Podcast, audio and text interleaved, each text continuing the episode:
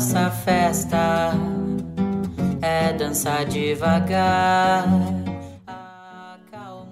Bom dia, boa tarde, boa noite. Começa mais um episódio do podcast RMMG Advogados. Um espaço em que a gente conversa com pessoas interessantes, interessantíssimas, sobre assuntos relevantes, importantes e interessantes. E hoje eu tenho uma dobradinha aqui comigo no nosso programa. A gente vai conversar com o Natê, ele é um homem trans aqui de Porto Alegre, cantor e compositor, e também com a minha colega Ilse Salazar Andriotti, advogada tributarista do nosso escritório, pós-graduada em Direito Tributário na URGS e na FGV São Paulo. Cofundadora do Squad, pai, o Squad é brabo, né? Da minha idade era comitê, agora tudo isso é modernidade, do Squad de Diversidade, Inclusão e Sustentabilidade do RMMG Advogados. Um programa muito especial que vai subir para o Spotify nas nossas redes, num dia muito especial, que é o dia que marca a diversidade. Bom, Natê, eu conversava com a Ilse antes da gente gravar em, em off, né, só nós dois, de que eu tenho uma extrema curiosidade para conhecer um universo que para mim é estranho e que eu não me sinto nem em condições de ser preconceituoso uhum. por desconhecer o conceito. Ah, as pessoas não estão te vendo, a gente está, a gente está gravando é, no Zoom e tem também então o, o áudio, tu és uma figura uh, masculina, para quem te, te enxerga, uhum. desconhece a tua história, mas tu é muito jovem, que idade tu tens? Eu tenho 22 anos. Ah, é uma criança, é uma criança. E quando é que começou a, a, a, essa, essa, sensação, esse sentimento, o um, que, que eu estou fazendo aqui? Eu não sei se essa é uma pergunta, o que, que eu estou fazendo aqui? É, eu acho que desde, desde que eu era criança, assim, eu sempre fui uma criança muito diferente, sabe? É, eu sempre queria brincar mais com os meninos, eu detestava usar vestido, eu sempre me incluí muito no universo masculino desde que eu tinha, sei lá, uns sete anos de idade. Uhum. Mas eu comecei a perceber é, que eu queria mudar e tal quando eu cheguei ali nos 18, 19 anos, que foi quando eu conheci o termo transgênero, né? E, e entendi que existia essa possibilidade, assim. O que, que é um trans... Eu estou sendo agora assim, até o que eu sei eu vou te perguntar, porque nem todo mundo sabe. O que, que é um transgênero? É um homem que vira uma mulher, uma mulher que vira homem? Como é que isso funciona? Então, é, é uh, quando a gente nasce, né, uh, a sociedade, os médicos, as pessoas, enfim, elas olham para a gente e falam, ah, fulano é uma menina, fulano é um menino, né? Uhum. E, e com, a, com, as pessoas transgêneros, é, isso acontece, só que a gente se identifica pelo uh, gênero oposto. Então, é, pessoas transgêneros são pessoas que não se identificam com o gênero designado ao nascimento. Uhum. No caso, eu nasci e fui designado uma mulher, mas eu me identifico como um homem. Qual foi qual que nome te deram quando tu nascesse? É, isso é uma pergunta que eu, eu particularmente não me sinto confortável de responder. Tranquilo, eu acho que é uma pergunta é uma pergunta que eu acho que tipo no momento que a pessoa sabe, ela já começa a me tratar de forma um pouco ah, diferente, tranquilo, sabe? Tranquilo. Por, por por experiências pessoais mesmo, eu prefiro não responder porque não, tranquilo, o tratamento muda, sabe? não, até, até não sei, por isso que te fiz a pergunta. Um... Sim. É, isso é uma pergunta que eu acho que não é uma pergunta muito é, correta de se fazer assim por uma pessoa ah. trans, sabe? Eu acho que a gente não, não costuma chegar perguntando assim, eu acho que é uma coisa que muitas pessoas trans gostam de esconder, assim, não gostam de falar muito, sabe? É, tu vê que eu sou tão, tão desconhecedor do assunto, né? nem me sinto indelicado, porque realmente se eu soubesse que isso era algo que de repente sim, pegava, sim, eu não, não, teria feito a pergunta. Mas é bom não, porque quem certeza. também está nos ouvindo e não sabe vai aprender. Quer dizer, se, Com certeza. Se, faz todos, me parece fazer todo sentido. Uh, eu, meu nome é esse, não importa que nome eu tive, Exato. esse é, é, o gênero. Tu já fizesse a regularização jurídica toda, a cirurgia, já, sim, já. tudo isso? Sim, eu fiz a mastectomia, né, que é a cirurgia de retirada das mamas, mamas. e eu fiz a retificação do meu nome uh, no cartório e nos meus documentos, então meu nome agora é Natê mesmo, sim. Ilse, me ajuda, vamos lá, entra, entra na conversa também, Ilse. Ajudo, Fábio. Eu estava até uh, dando uma pesquisada aqui antes da gente conversar, Natê, porque quando o Fábio e eu estávamos falando também nos bastidores, a gente uh, se identificou com alguma dificuldade de, de até de termos para a gente utilizar. Por, e eu comecei a pensar, gente, por que, que é, eu tenho essa dificuldade? Eu sou uma pessoa jovem, não é assim, uh, não é uma. Eu tenho que saber, entendeu? Mas Sim, não, eu, ela, eu ela, por... ela, não é como. Ela é jovem, significa, ela não é como eu. Eu tenho. Não, falando sério, tenho, até para tu entenderes até a dificuldade. Eu tenho, vou fazer 56 anos daqui a um mês e pouco. Filho de um homem tradicional machista. Minha mãe não era preconceituosa, não era, meu pai sempre foi. Então, ouvi muita coisa em casa. E muitas vezes a Ilse me puxa a orelha pela minha falta de correção nos modos né, de tratar muitas pessoas, as coisas, né? E eu já, a gente já conversou, né, Ilse? Ilse tem que ter comigo uma carga de paciência, porque o mundo que eu conheço, em que eu nasci e fui criado, era esse. Aí eu disse, não, tá, tá te dando Sim, bem, né, Fábio? Eu te dou os, os petelecos quando tem que dar na orelha. Mas qual é a tua diferença? E aí você é muito jovem. Eu tenho 56, tá. Não vou ser indelicado também agora, sabendo que é indelicado perguntar para Ilse a idade dela. Mas eu é 27, é 27. É, é, metade da minha idade, né? Praticamente chegamos na metade. Mas vai que eu te interrompi para explicar minha posição complicada nessa conversa. Não, mas é, eu fiquei, eu fiquei chocada comigo mesma, Natê, porque, enfim, eu sou uma membro do Comitê de Diversidade, e quando eu fui conversar com o Fábio, eu pensei, nossa, eu não estou identificando o termo correto para fazer uma pergunta que eu queria te fazer. E fui uhum. pesquisar, que é o que a gente tem que fazer, né? Pesquisar, assim. É, se eu não sei, eu vou lá e eu pesquiso. E na pesquisa que eu comecei a fazer, eu vi uh, um dado que me assustou demais, que era o fato de que a OMS só oficializou em 2019 a retirada da classificação da transexualidade como uma, uma de doenças, problemas de saúde do CID, né? Aquela lista do CID, foi retirado só em 2019. É. E eu, é ontem, né? Isso é ontem. E daí eu pensei, Sim, bom, exato. eu não, eu não sei esse termo, porque ainda que seja muito mais falado do que antes, a questão da visibilidade trans, ainda é muito pouco falado. A gente tem que falar sobre isso, porque senão a gente fica na ignorância na forma mais pura da palavra, como o Fábio falou. Sim, porque o, o desconhecimento leva a esse tipo de coisa, né? Agora eu parei, eu pesquisei, eu conversei contigo e espero estar uh, tá aprendendo, enfim, assim, é, por isso que a gente achou tão importante, né, Fábio, fazer esse podcast, até porque eu fiquei, assim, de fato, assustada quando eu vi esse número. Né? Então, Sim. eu queria saber também um pouco mais da uh, como é que foi esse momento da tua identificação e se uh, esse fato da gente começar a falar mais sobre a visibilidade trans te auxiliou nesse momento, nessa identificação e nesse processo. Sim. É, então, uh, esse, esse rolê aí da, de, da identidade trans não, não ser tão, tão, tão falada, assim, é uma coisa que dificultou até a minha auto-identificação, assim, por isso que eu demorei tanto tempo para me identificar, sabe, para para entender o que eu era, assim, porque eu, eu sou trans, eu nasci trans, né, eu sempre fui trans, mas eu só fui conhecer esse termo quando eu tinha 18 anos, sabe, tipo, eu poderia ter começado esse processo muito antes se eu tivesse o conhecimento desse termo, sabe? Então ele, tipo, atrapalhou até o meu processo, sabe? Tipo, que eu demorei, assim, e, mas eu fiz terapia por uns dois anos, assim, para me entender, e foi um processo bem, bem difícil, assim, para todo mundo que estava comigo, assim, eu, eu, eu era outra pessoa, assim, depois que eu comecei a transicionar, eu fui ficando cada vez mais feliz e realmente me encontrei, assim, sabe? É uma é um, é um processo muito doido, assim, que nos dá um, uma maturidade muito doida, assim, é, é, é muito doido. Hein, ele usou um verbo, transicionar. É, é, tem até um vídeo que eu gosto muito, que é de um, de um, de um de um, como é que é o nome? É do Luca Najar, ele é um youtuber, youtuber da agora uh, que tá rolando assim na internet, e ele fez um vídeo falando assim, transicionar é um verbo, né? Porque uh, as pessoas trans, elas transicionam, né? Elas, elas passam de uma coisa para outra, assim, uhum. tá, é muito doido.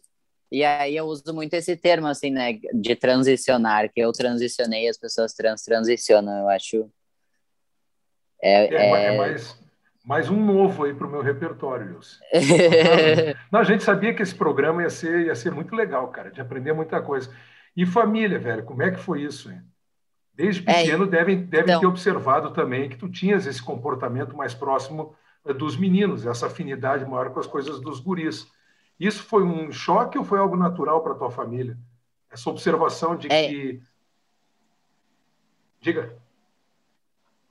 Então, uh, a minha família começou a perceber, assim, desde que eu era muito novo, né? Tipo, uh, meus pais conversavam uh, sobre a possibilidade de eu ser trans desde que eu tinha sete anos de idade, assim, era uma coisa bem imperceptível, assim, eu, eu, eu, eu, enfim, eu sempre fui muito um menino, assim, desde criança, sabe, e aí quando eu me assumi para eles, eles me aceitaram, foi super tranquilo, assim, eles já sabiam, é, meu pai já saiu perguntando se eu queria tomar hormônio, ele meio que já conhecia, assim, o caminho, sabe, tipo, e já sempre me apoiou, informado. assim. Já tinha se é, informado, já... talvez vendo o que estava acontecendo é... em casa, foi se informar. Legal, cara. Isso, muita, desse muita sorte nisso, né? Sim, é, muita sorte, porque, enfim, as pessoas trans são muito uh, rejeitadas, né, ainda hoje em dia, assim, não é uma coisa que se fala muito. É, eu tenho uma experiência recente aqui em casa, minha esposa anunciou um prestador de serviços, né, na verdade, uma prestadora de serviço, ah, virá aqui e tal, fulano, não vou dizer nome, não pedi autorização, né, Uh, uhum. É trans, algum problema para ti? A Gisele me perguntou, Ilse, algum problema para ti? Não, não, não, não, e com naturalidade, não. Uh, eu, eu vou encontrar problema naquilo que eu conheço e que eu não gosto. Uhum. posso ter problema com o que eu não conheço. Posso ter medo e não querer conhecer, mas não, não foi o caso. Mas veio uma experiência realmente recente de até uma esposa perguntar para o esposo se haveria algum problema, né? Sim. absoluto, né? A pessoa veio, prestou um ótimo, um ótimo serviço, sem galho nenhum. E música, tu já fazias antes da transição? Isso vem desde quando? Ou, é uma bandeira que tu passou a carregar, é uma forma de expressar? Tu usas a música para falar? Tu és militante? Vamos lá, juntei um monte de perguntas numa só. então, é, eu comecei a. Eu sempre me envolvi com música, assim, a música está presente na minha vida desde que eu sou muito novo. É, o meu pai sempre tocou, eu tinha avó que era cantora lírica, é, uhum. sempre esteve presente na minha casa, assim. E, mas eu comecei a estudar violão e estudar canto e tal uh, quando eu tinha uns 12, 13 anos, participava de concurso e tal. Aí com 16 anos eu, eu conheci o meu parceiro que toca comigo até hoje. E aí a gente começou a montar uma bandinha, assim, aí a gente tocava. Eu comecei a compor muito cedo é, eu compunha sobre questões amorosas e, enfim, questões assim. E aí, quando eu comecei a, a, a, me identificar como uma pessoa trans e eu comecei a transicionar, eu comecei a escrever sobre isso. É, uhum. E aí eu comecei a ver que as pessoas, as outras pessoas trans que me acompanhavam, elas gostavam e elas se sentiam representadas é, de ouvir uma música que falasse aquilo que elas estavam passando, sabe? Porque não existe muito essa representatividade trans na música, assim, sabe? Hoje em dia que tá surgindo mais, assim, mas, enfim, não existe muito, sabe? E aí eu comecei a usar a música para para isso, assim, é uma forma de militância também, é falar sobre pessoas trans em forma de música e, enfim, levantar essa bandeira, assim, no meio musical. A gente, a gente ouviu na abertura do programa, a gente está gravando, a gente não ouviu nós aqui, mas já combinamos que vai ser editado, então quem começou sim, a ouvir sim. o programa vai ouvir um pouco da tua canção, no final a gente vai deixar rolar. Natê está no Spotify, né? N-A-T, acento circunflexo E, Natê. Isso. Pesquisando lá a gente encontra a, a tua música. Uh, fazer uma pergunta bem pessoal, tu tens um, um, uma namorada? Uh, como é que foi a vida, ou está sendo a vida para ti nisso, nessa transição? É, então, eu tinha uma namorada, a gente terminou recentemente. Mas. Do que, que tu tá rindo, é, cara? É para ser uma coisa triste, tu tá rindo, rapaz.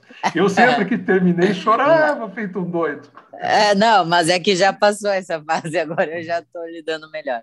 Mas, enfim, a gente tinha uma relação muito tranquila, assim, ela sempre me aceitou. E para mim nunca foi um problema, assim, encontrar pessoas que entendessem quem eu sou e me aceitassem e aceitassem meu corpo, sabe?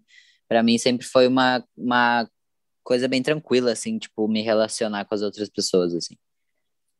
Ilse, vem, vem junto, Ilse.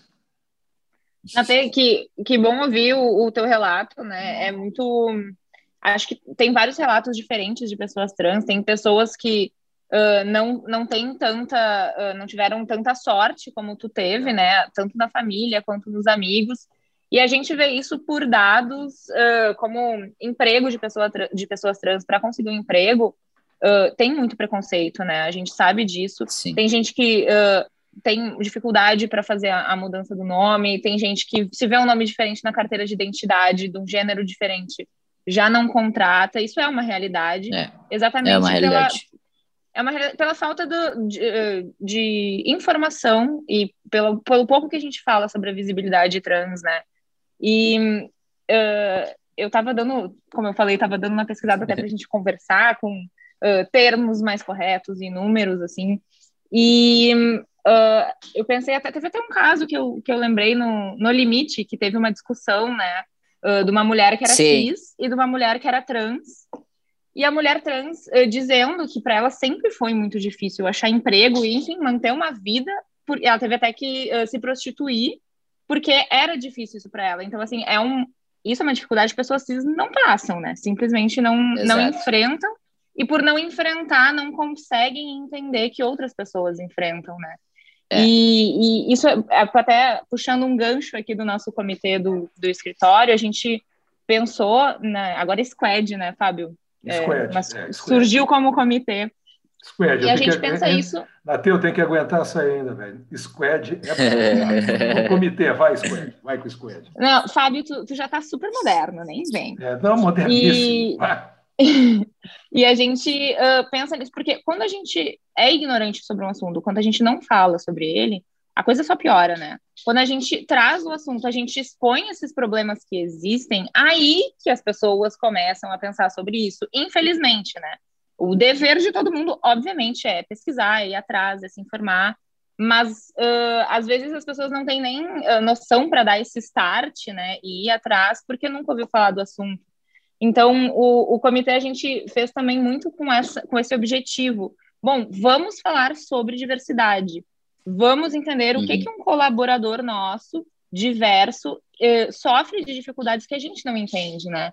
Então, por isso até que a gente gostou tanto da, da tua presença aqui, porque é um assunto muito pouco falado, é um assunto que eu que sou, enfim, jovem e membro do comitê, Uh, falo, busco bastante, mas assim, é, é, não é tão corriqueiro como eu gostaria que fosse.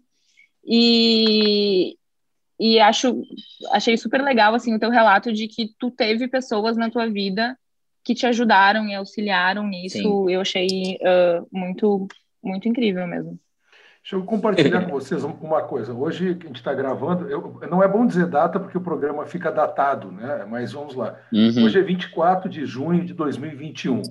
A zero hora de hoje, desta data, portanto, traz uma coluna, não sei se vocês chegaram a ver, em que uma militante, imagino eu, de uma ONG, pelo, pelo que eu entendi, eu não conhecia a abreviatura, imagino que seja uma ONG, eh, questiona exatamente a formação e os, desses comitês a utilização da LGBT e, e, cada vez eu me atrapalho porque vão entrando mais, mais letras, né? Se tudo uhum. isso realmente é algo genuíno, autêntico, verdadeiro ou é para vender? Nós da empresa tal aceitamos. É a mesma coisa que mutatis mutantes, como era antigamente, nossa empresa preserva o ambiente. Vai lá, não preserva nada. Não, eu sou defensor da natureza. É para inglês ver, né? É, questionando, eu achei muito interessante se LGBTI e outras letras é um produto ou é algo efetivo na vida das pessoas. Se for só um produto, nós estamos nos valendo de pessoas né, para tentar passar uma impressão. Eu queria ouvir você sobre isso, porque realmente está tá na moda e moda passa. A gente não quer que passe, a gente não quer que seja moda. É. Nate, posso, posso, posso começar um pouquinho? Assim, o que claro. eu acho eu acho que com, com, certeza deve ter muito, muitas empresas e escritórios que usam isso como mercadoria, né, Fábio? É, uhum. Isso é, é claro. Mas a gente nunca vai ter uma unidade tão grande em questão de, de comitês num, num universo assim que utópico que todo mundo faria, enfim, sem nenhuma questão comercial. Eu acho que existe sim a questão comercial, mas uh, espero, gosto de acreditar, né, uh, no nosso escritório isso é uma certeza, né? Que genuinamente uh, são pessoas que percebem que o meio tem que ser mais diverso, o meio tem que ser mais inclusivo, até porque se eu tenho no meu escritório uma pessoa uh, homossexual, se eu tenho uma pessoa trans, e essa pessoa não se sente à vontade de estar lá, ela não vai continuar lá, ela não vai conseguir render, eu não vou ter um ambiente de, de, de trabalho que eu gostaria de oferecer para essa pessoa. E a gente sabe que o trabalho influencia muito também na vida das pessoas, né? Então, assim, uh, não sei como surgiu no mundo, assim, essa questão do comitê, se foi como mercadoria ou se não foi, mas o que eu gosto de acreditar e o que eu tenho certeza que acontece no escritório é que isso é em busca de uma uh, de proporcionar um ambiente de trabalho bom para os nossos colaboradores, um ambiente de trabalho que as pessoas se sintam seguras, acolhidas, se identifiquem, né? Porque se tu não te identifica no teu ambiente de trabalho, é, já, já gera um, um, uma questão muito ruim. Então, opa, não sei se cortou, pessoal. Que... Não, estamos, tu sumiu, não. tua voz seguiu, agora tu estás em voz e rosto. Ah, voltei então. Então, gera. Uh, o, o comitê ele gera esse, essa identificação e ele tem como objetivo dar um suporte, um acolhimento e mostrar, bom, aqui nós somos um lugar diverso e a gente quer entender os teus problemas, a gente quer te ajudar com os teus problemas. E quanto mais diverso o ambiente, a gente sabe, melhor as coisas rendem, né? Se a gente só tem pessoas que pensem igual, gente, o, lugar não rende, não cresce, não vai para frente. Então, a diversidade é essencial no ambiente de trabalho e acho que dá para unir o útil ao agradável, né? Tanto para o escritório quanto para o colaborador. E tu, Natê, de algum modo sentiu que essa, essas bandeiras estão indo para mãos que não queriam segurar a bandeira e estão segurando uma bandeira muito mais para faturar, para ficar bonzinho para a sociedade? Não sei se tem essa percepção. Ah, eu acho que sempre tem, né? Sempre tem quem quer ganhar em cima, assim. Mas a gente vê até nos convites que a gente recebe, assim, ah, eu falando por mim, né? Eu, uh, homem trans, assim, é, são poucas as empresas que me convidam para fazer uma palestra, para trocar uma ideia, é, sabe? Então a gente vê, assim, que eu sinto, eu consigo sentir quem é de verdade, quem é de mentira, sabe?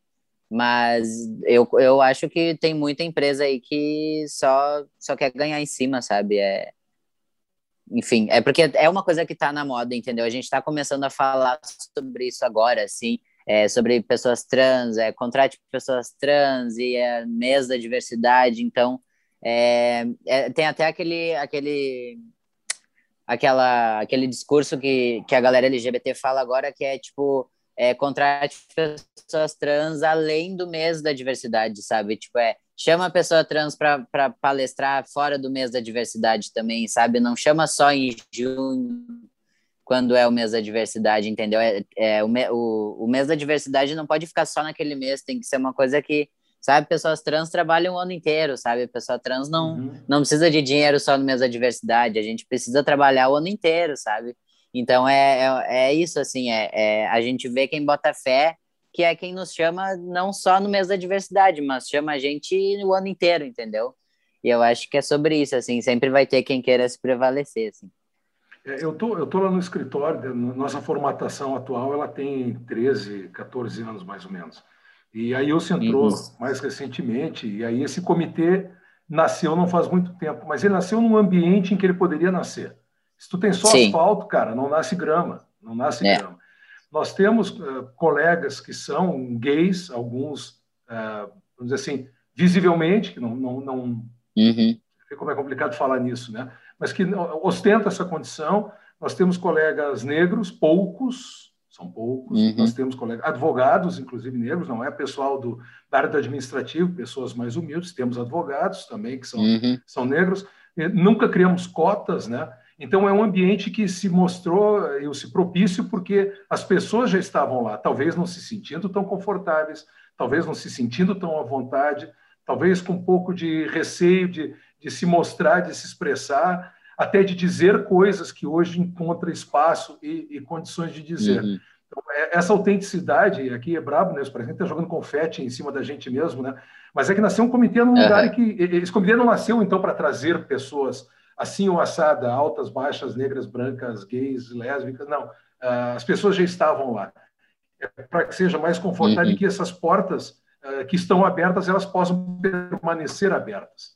elas sempre foram abertas. E, e também, tá lá Fábio... porque é gay, ou porque é negro, ou como eu, porque é judeu. Não, não Uhum. estou lá porque sou Uhum. judeu. Estou lá e, bom, casualmente, E sou judeu. Essa questão, essa nossa autentic- autenticidade do comitê, eu sou suspeita para falar, porque enfim, eu faço parte do comitê, mas ele já, o comitê está funcionando há quase dois anos e esse é o primeiro momento que a gente está externalizando evento do comitê. Então, a gente fez todos uh, Uhum. eventos internos, sem divulgação inter- externa, né? Todos os eventos foram internos para o nosso público interno, para a gente falar sobre isso internamente primeiro, para trazer essa questão para a gente refletir. Então, assim, a- esse é até o primeiro momento que a gente está fazendo algo do comitê que é para fora do escritório, né? É a primeira vez, Uhum. eu, eu acabei de perceber isso, inclusive, ah, porque todos os outros eventos que a gente fez foi só para o público interno, a gente não divulgou nada em, em rede social nenhuma.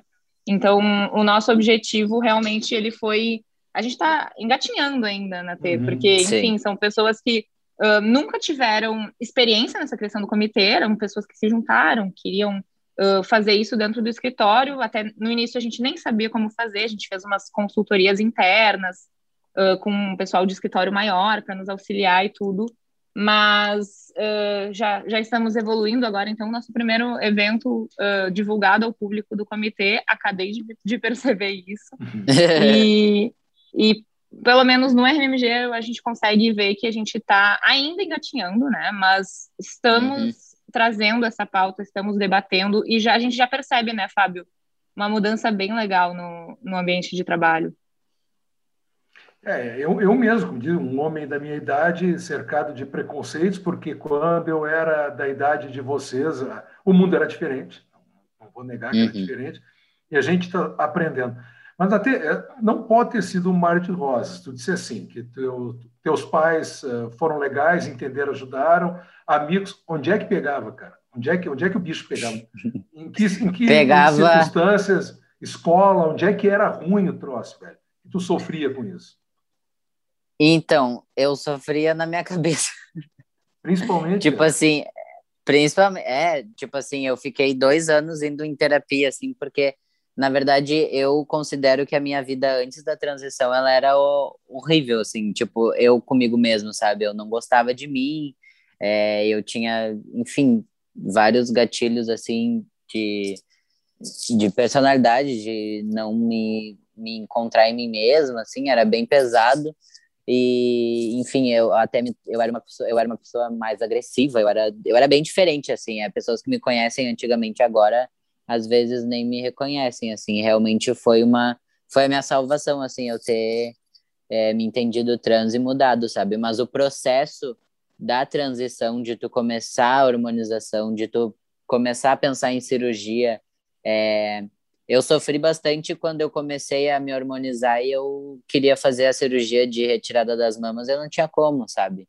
É, a minha dor era ter que esconder os meus peitos o tempo inteiro, as pessoas é, me invalidavam na rua porque eu me apresentava dizendo que o meu nome era Natê, que eu era um cara, mas daí as pessoas olhavam para mim e viam que eu tinha peito, ficavam, ah, mas tu não é um cara, sabe? Então, eu sofri aí, eu sofri muito aí, tipo, antes de eu fazer a minha cirurgia. Depois que eu fiz a minha cirurgia, tipo, a minha vida mudou, ninguém mais me confunde. Agora as pessoas botam fé que eu sou um homem mesmo. E agora eu a vida mudou assim, total depois da cirurgia. Antes era bem triste. Te fazer uma outra pergunta. Tu és muito jovem, 22, né? Tu dissesse. Sim. É super jovem. Pensa em ser pai e como é que é um processo desse? É de adoção? Como é, como é que isso funciona? Não sei se tu já parou para pensar nisso.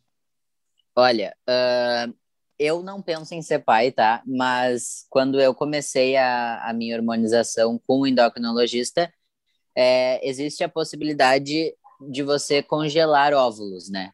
Caso você queira fazer uma uh, inseminação artificial num futuro, enfim. Uhum. Eu não quis congelar meus óvulos porque eu já pensava que eu não queria mais esperar, sabe? Eu, eu só queria começar a tomar o hormônio logo e mudar logo. Mas eu não me arrependo, eu acho que eu não, não, não penso em ser pai assim, mas se eu pensar um dia eu vou adotar, com certeza. É, legal. Ilse, A gente está quase chegando no, no, no, tempo, mas vamos tocar um pouco. Está muito boa, muito boa conversa. muito, não, aprendendo muito, cara. Aprendendo, fazendo perguntas que tu, tu estás dando coragem para que eu faça também, porque não, Com certeza. não é fácil, né? Não, não, não é fácil mesmo. Sendo é muito franco isso. contigo, né? Muito franco contigo. Sim.